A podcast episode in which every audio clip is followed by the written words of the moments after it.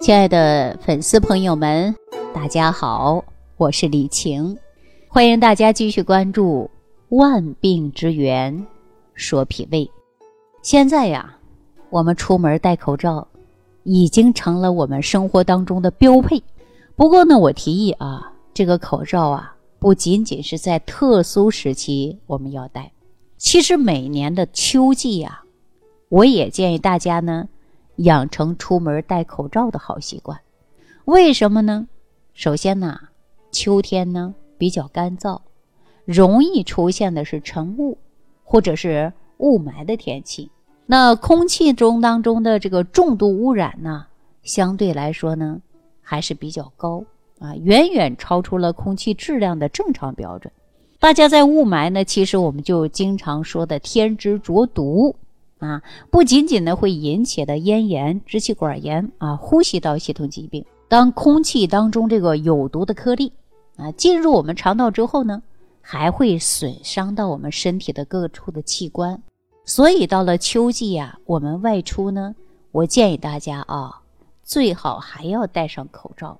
那咱们如今呢，经常提到一个词儿，叫什么词儿啊？叫生态平衡。很多粉丝朋友都知道啊。之所以现在呀没有以前的空气好了，那么享受资源呢也是越来越少了，这就是因为呀环境污染越来越严重。那环境污染严重了，生态平衡就会遭到破坏了，那逐渐呢也会危及到我们人类的健康。所以咱们呢跟自然界呢它是息息相关的，那这个环境啊我们是逃离不掉的。所以，我们经常在节目当中提到的，就是浊毒化的生存。那么，既然不能逃离，我们就应该想办法干嘛呀？保护好自己呀。那把浊毒对身体的伤害呢降到最低。所以呢，我们说出门戴口罩，是不是减少天之浊毒啊？减少这些浊毒的颗粒啊进入我们的体内啊？所以说呀，咱中医里边还有这样的一句话。说有胃气则生，无胃气则死。胃气的充足是咱们人体健康的表现。那么大家呢，理不理解？说胃气这个词儿啊，它是什么意思呢？可能中医里边有很多词，或者是听起来呢都是有点虚啊，大家听不明白。那么中医里边讲的所谓的胃气，其实啊，它是一个很广泛的概念。表示人体对摄取的食物的一种利用能力，那胃气充足呢，是人体健康的表现。这些呢都很难用一句两句话说清楚啊，所以呢没有一个正式的名词来解释。因为呀，古代的时候很多中医的东西呢都是口口相传，所以呢对于这个概念呢，很多人都是自己理解，然后呢自己理解以后呢。再往后一代，也就是下一代去传，所以很多人呢，其实对这个胃气它到底是什么，并不十分了解。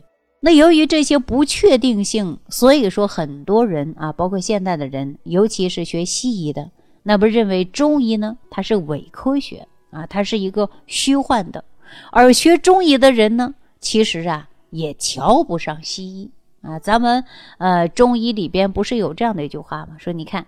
西医都是头痛医头，脚痛医脚啊！批判的就是西医像这样看表面的疾病的一种方法。虽然可能啊，这个短暂性见效很快，但是它不能够发现病根、去除病根。所以说，很可能啊，刚治了头，脚呢又开始疼痛了，或者说把脚治好了，这头啊又开始疼了。大家伙都知道，我本身呢学营养学的。自从跟我的老师啊，国医大师李殿贵教授之后，我从生活的角度啊，深入的挖掘浊毒对健康的影响。那么，希望能够在疾病预防方面呢有所建树，通过简单通俗的中医养生节目来呈现给大家。通过学习更多的知识。能够把有一些朋友拦在去医院的路上，因为啊，中医有很多理论呢，它过于虚幻，不好理解，而人们呢又批判西医啊，说西医啊这个病哪儿它就治哪儿，这种啊快速治疗的方法啊，这就是西医。于是呢，我希望啊能够从中医和西医，从这个中医和西医上呢找到共同的点啊，用营养科学、微生物学、中医、食疗、养生等等。更好的能够阐述咱们博大精深的疾病预防医学，既有西医简单直观的理论啊和先进的技术，又能把中医那一套从局部啊看整体的治病观念结合起来。那我刚才呀跟大家伙谈到的中医说到这个胃气，那从现在医学的角度来讲呢，就是啊胃肠道的生态环境。为什么呢？大家伙想一想啊，说中医上讲到的胃气，代表着脾胃消化吸收的能力、后天的免疫力、肌肉的功能等等，是跟整个人的健康相关。那是不是就像整个自然的生态环境和人的关系是一样的？所以呢，咱们人类的身体中啊，就存在着这样的一个小小的生态环境。我之所以提出胃肠道的生态环境啊，这个概念呢，就是这个道理。如果咱们胃肠道的生态环境处于一个平衡状态，能够把我们该吸收的东西吸收到身体里边，该排泄的东西干嘛排出去啊？这就是一个正常的工作机器一样，所有的零部件儿他都应该在自己的岗位上，而且呢，坚守岗位。啊，正常工作，没有掉链子的人呢，就会处一个健康状态。而如果说肠道内的生态环境啊，它不平衡了，或者遭到了破坏，那我们的人的胃气就不足了，不能够把吃进去的食物啊好好的吸收，又不能把有害的物质及时的排泄出去。大家想一想，你说人他能不得病吗？所以万事万物讲究的是什么？就是平衡啊。比如说中医上讲到的阴阳平和，啊，阴阳调和，或者说看到八卦那黑白各占一半，是不是一种平衡啊？那胃肠道的生态环境啊，自然也就是这样了。大家想一想，当然呢，说生态环境的平衡被破坏的时候，自然就会导致自然的灾害。危及人类的健康。那当咱们人体的胃肠道生态平衡被打破的时候，又会怎么样呢？那就是我前面给大家提到的：有胃气则生，无胃气则死啊。也就是说呀，这个胃肠道的生态环境处于一个平衡状态的时候，人就会处于一个健康状态。当胃肠道的生态啊平衡被打破的时候，大家记住了。就会导致身体各处出现疾病，比如说糖尿病，最典型的症状就是三多一少啊，多饮、多食、多尿，体重呢也会减少，对吧？其实我告诉大家，糖尿病的产生就跟咱们胃肠道的生态环境啊不平衡，它有直接关系的。因为糖尿病的产生跟咱们胃肠道的生态环境的平衡真的是有直接的关系。大家说什么关系啊？我给大家举个例子啊，啊，那么比如说，咱们做一道菜，很多的时候讲究的是小火慢炖，啊，如果说火太旺呢，那自然呢食物的水分呢就会烧干特别快，那食物呢就会被烧焦啊，会越来越少，甚至呢还可能会把锅烧坏了。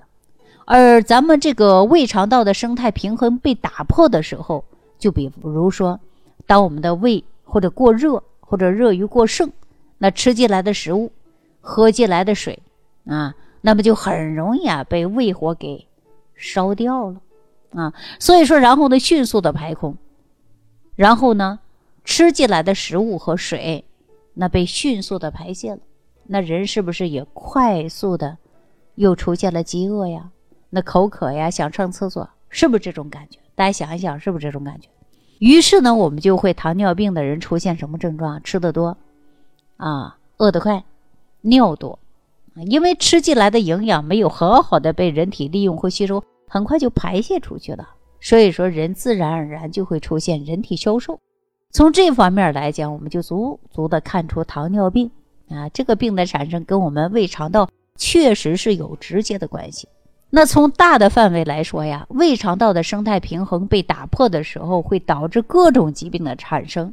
这就说了什么意思呢？